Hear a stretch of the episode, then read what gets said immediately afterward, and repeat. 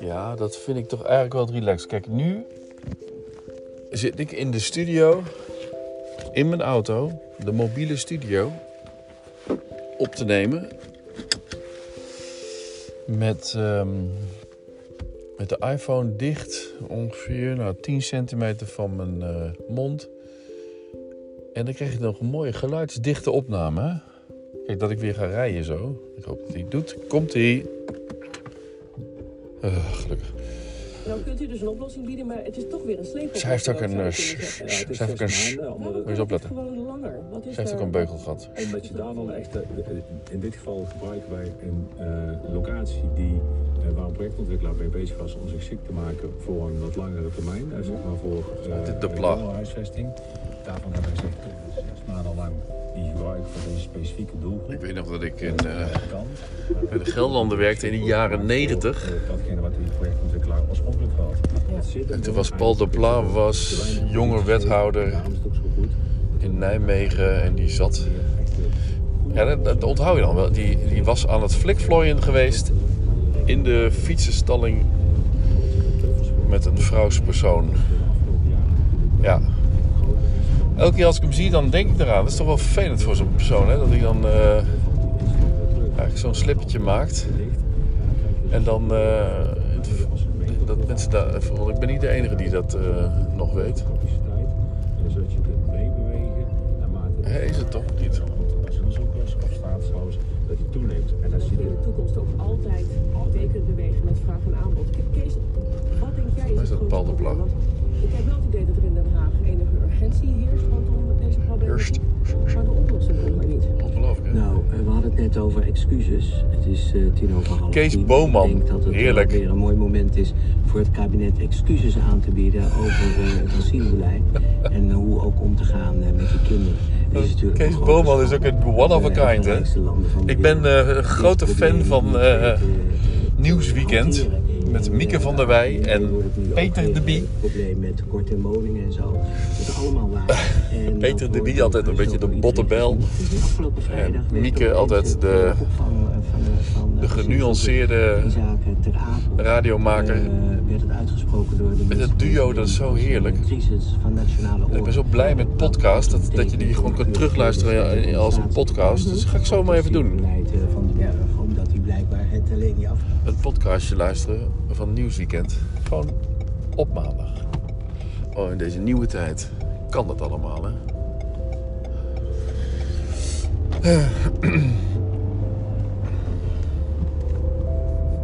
Dat is wel zo fijn, eigenlijk. Je kunt ook je, je tijd verdoen met hele domme dingen. Dat vind ik eigenlijk de kinderen doen, maar die, die leren toch ook wel weer wat van TikTok. Eh, van Snapchat wat minder, maar daar leren ze mee communiceren. Ze leren op een andere manier communiceren. Ze, hè, sociaal met elkaar te zijn. Op een digitale manier. Toch eh, niet veel al, maar toch wel 50%. En dan 50% eh, op fysiek persoonlijk vlak. En de rest, zeg maar, 50% digitaal. Dat ze, dat ze daarmee dus ook moeten kunnen omgaan.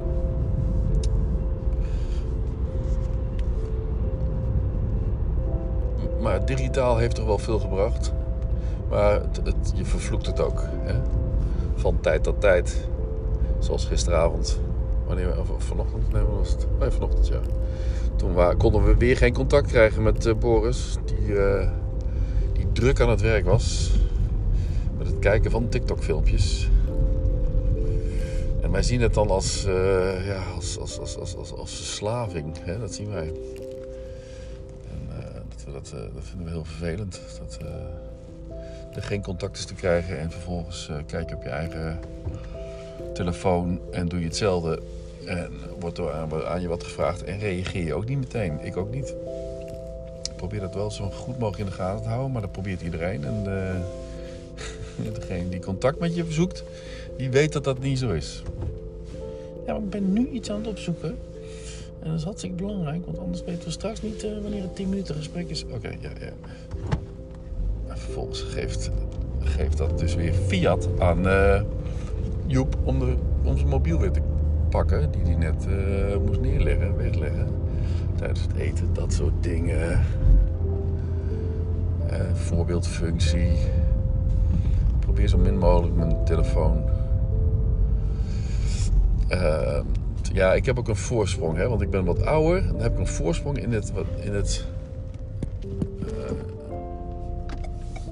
in het wegleggen van mijn iPhone, omdat ik er minder behoefte aan heb. Ik heb minder behoefte aan mijn iPhone. Ik heb meer behoefte aan mijn laptop. Ik, ik vind het ook fijner om met mijn laptop te werken dan met mijn iPhone. En ik denk, de kinderen die hebben dat eh, net andersom. Die vinden het toch fijner om de hele tijd de... Hey. ze zag het, leuk. Angela. En dan herkent ze me aan de auto. Hè? Angela ging, gaat richting Diep. Die is eh, vrijwilliger, geloof ik. Hè? Die bibliothecaris is vrijwillig. En eh, dus die, ging, die reed er al in. Die zag in haar ooghoek zag ze een Bordeaux-rode Renault. Er kan er maar één wezen. En als hij ook nog toetert, dan is het dat hem. Ben ik het. Ja, dat is ook wel iets, hè. Dat je dus eh, op zo'n schoolplein ook niet meer komt. En daardoor dus dat, die hele sociale ouders samenhang eh, dus niet meer hebt. Nu eigenlijk, dit jaar voor het eerst. En dus ook niet, niet, niet veel meer bij elkaar eventjes langskomt om eh, de kinderen op te halen. Want die allemaal gewoon zelfstandig naar huis rijden, fietsen. En ook...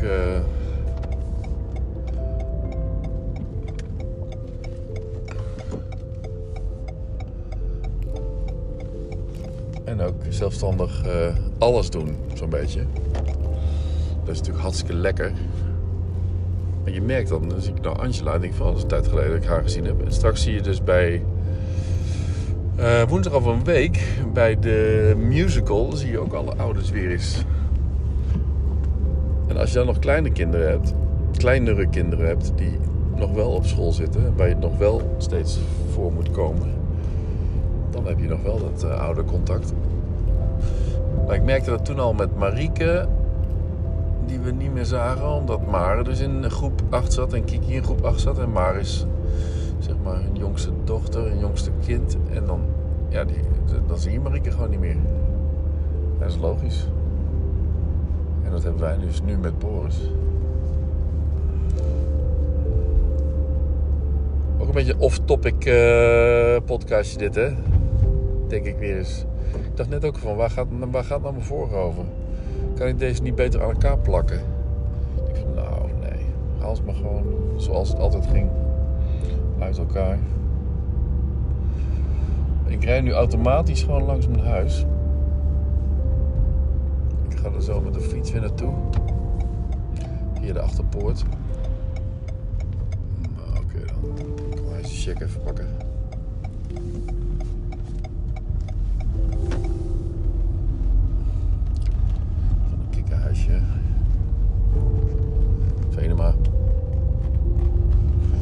Bonne Venema van Renovare.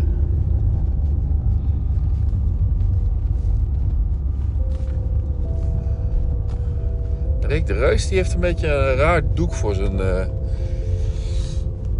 een groot doek voor zijn eerste verdieping hangen. Best wel een beetje lelijk. Een beetje lelijk ziet het eruit. Onze inf- informatica-docent van Kiki. Die ook een hoekhuis heeft en op de hoek woont. In het tweede blok. Tegen de zon, tegen de warmte. Daar heeft hij ook een hele theorie over. Over infrarood, wat dan gewoon binnenkomt. Je moet alles eh, afdekken. Want de warmte die blijft binnen, die gaat niet naar buiten. Ik denk, nou ja, doe gewoon een raam open, dat gaat wel naar buiten toch. Maar goed. Rick de Reus. Met zijn...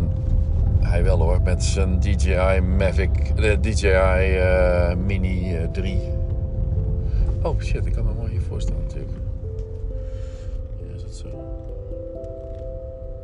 Dat is zo,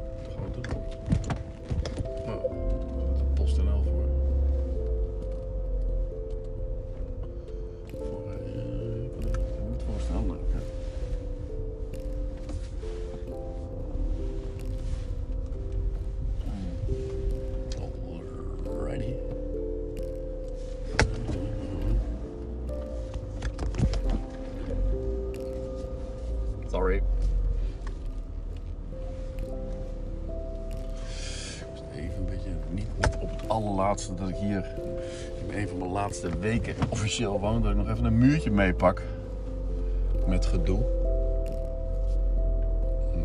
Monique's auto is in de garage, dus ik zet hem even op de oprit. Hoe lang heb ik nou gereden? Lang genoeg voor de accu? 10 minuten.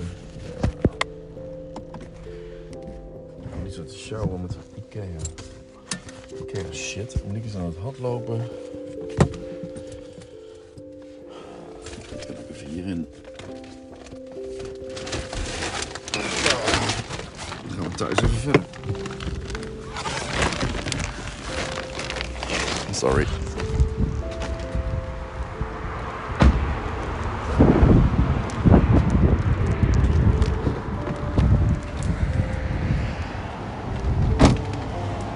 Ja,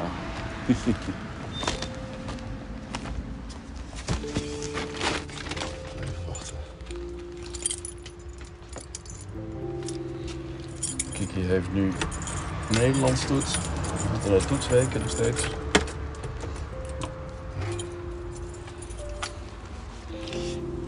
In maatschappij. Zo.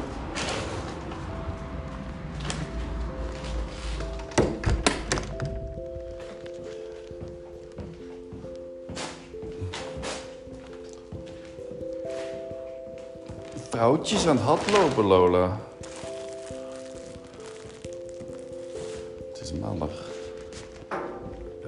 Even wachten. Goed zo. Slaat ze tegen de prullenbak aan.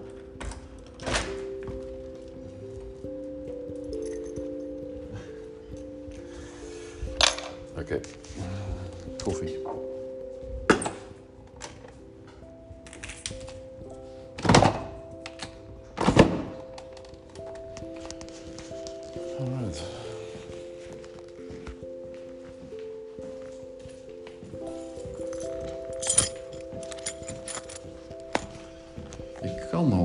Doen. Ik kan al heel veel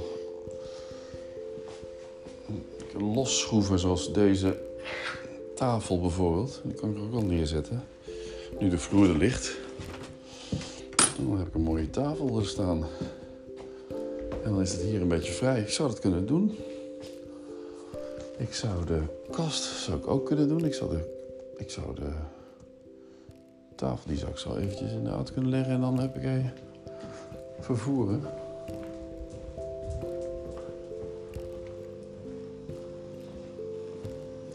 Dat is toch niet mijn DJI... Want ik had het over DJI Mini 3, waar ik al op zit te wachten. Niels die ging, dan, eh, ging daarvoor informeren.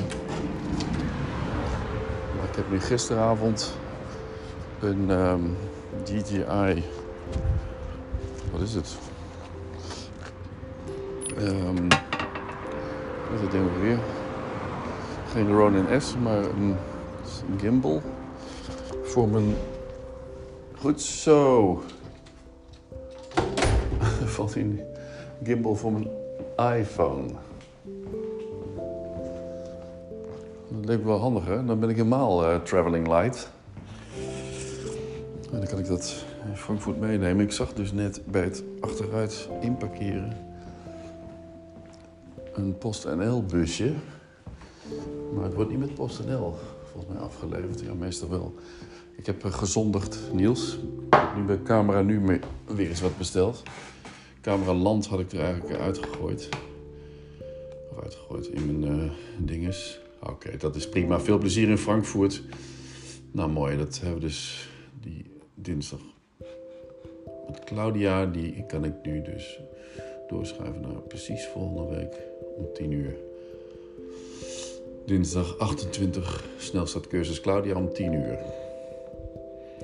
Handig ook, hè? Google Agenda. Daar ben ik ook te laat mee begonnen. Ik dacht altijd van, ik moet die printen agenda's. En die, ja, die gebruik ik nu helemaal niet meer. Printen agenda's, die, eh, die, die kan ik mooi stapelen. Dan kan ik mooi ter- terugbladeren en zo. Maar wat je dan doet, is hierin terugbladeren veel makkelijker. Ja, dat Google alles verzamelt van je. Nou ja, oké. En dan is woensdag, de 29e, Boris 12 jaar geleden geboren om 4 voor 11. Oh, fuck, daar heb ik hier eh, volgende week een wandel, wandelcoach interview. Oh, wacht eens eventjes. Dan kan ik ook mooi die eh, DJI. Zet even hier neer. DJI. Hoe heet dat ding?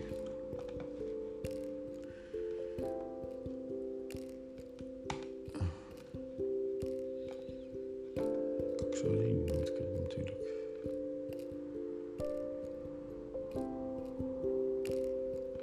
Oh, DJI is dat die. OM5. Athens Grey.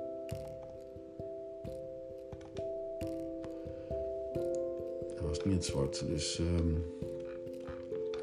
de, wat ik ga kopen is de DJI OM5 Athens Grey. De DJI OM5 is een veelzijdige metgezel die het volledige potentieel van je smartphone ontgrendelt. Oh, mooi gezegd. Met deze draagbare handpalmformaat stabilizer met telescopische verlengstaaf, handig, geniet je, niet, geniet je van onberispelijke selfies. Oh, heerlijk. Supervloeiende video, dat is beter. Automatisch volgen en nog veel meer. De shotguide functie geeft je, zelfs creatieve tips, zodat je overal verbluffende foto's maakt.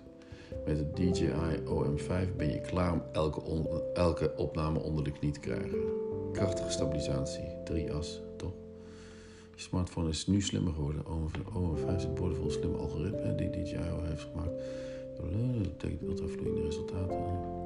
Compromisloos. Nou, ik vond het eigenlijk voor 129 euro, of van 150 naar 129 euro, vond ik dit wel een koopje. Ik ben alleen benieuwd of mijn verzender.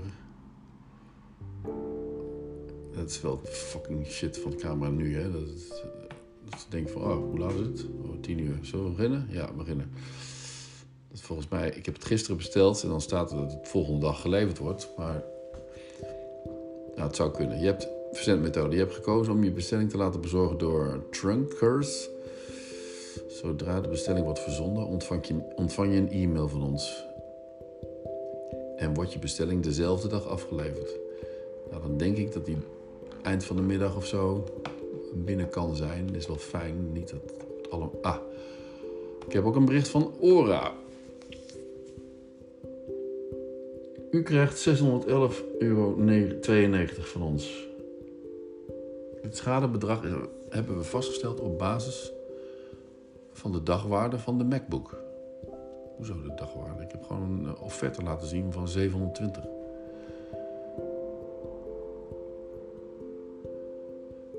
Dat is het dus, hè? Je hebt dus een aansprakelijkheidsverzekering van iemand anders, dus in dit geval Ora. Die, ehm, daar wordt nu de MacBook op, eh, MacBook reparatie op berekend. Ik heb eh 720 euro wat ik geoffreerd heb gekregen als eh, reparatie voor de MacBook.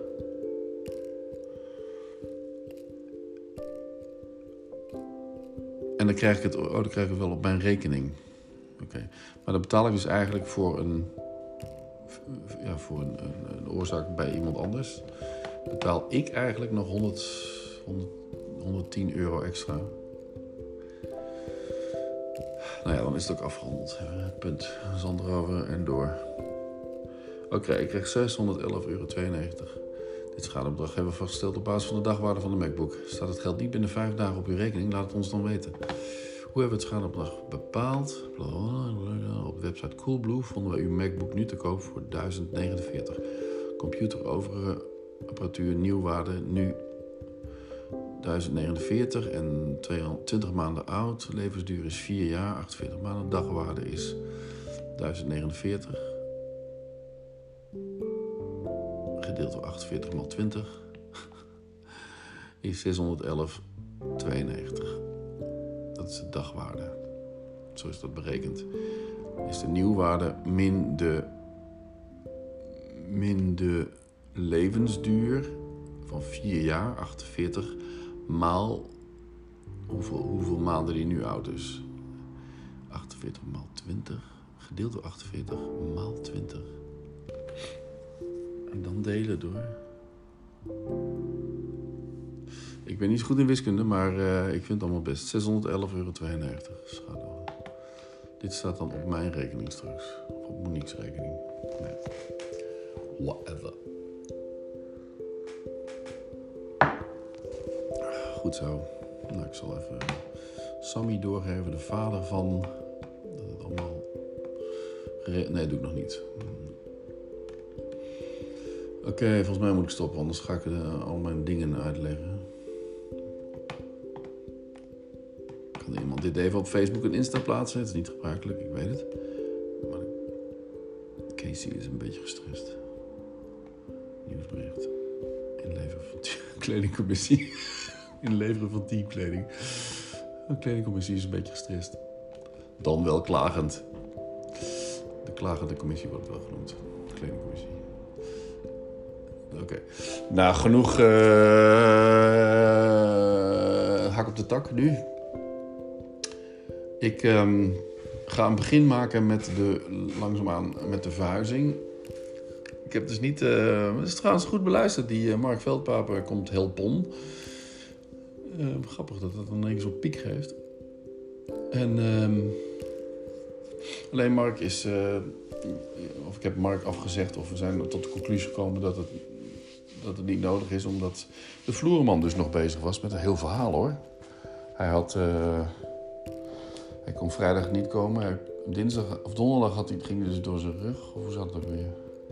Oh nee, nee, gisteren was zondag. Vrijdag ging hij door zijn rug. Toen kon hij niet afmaken.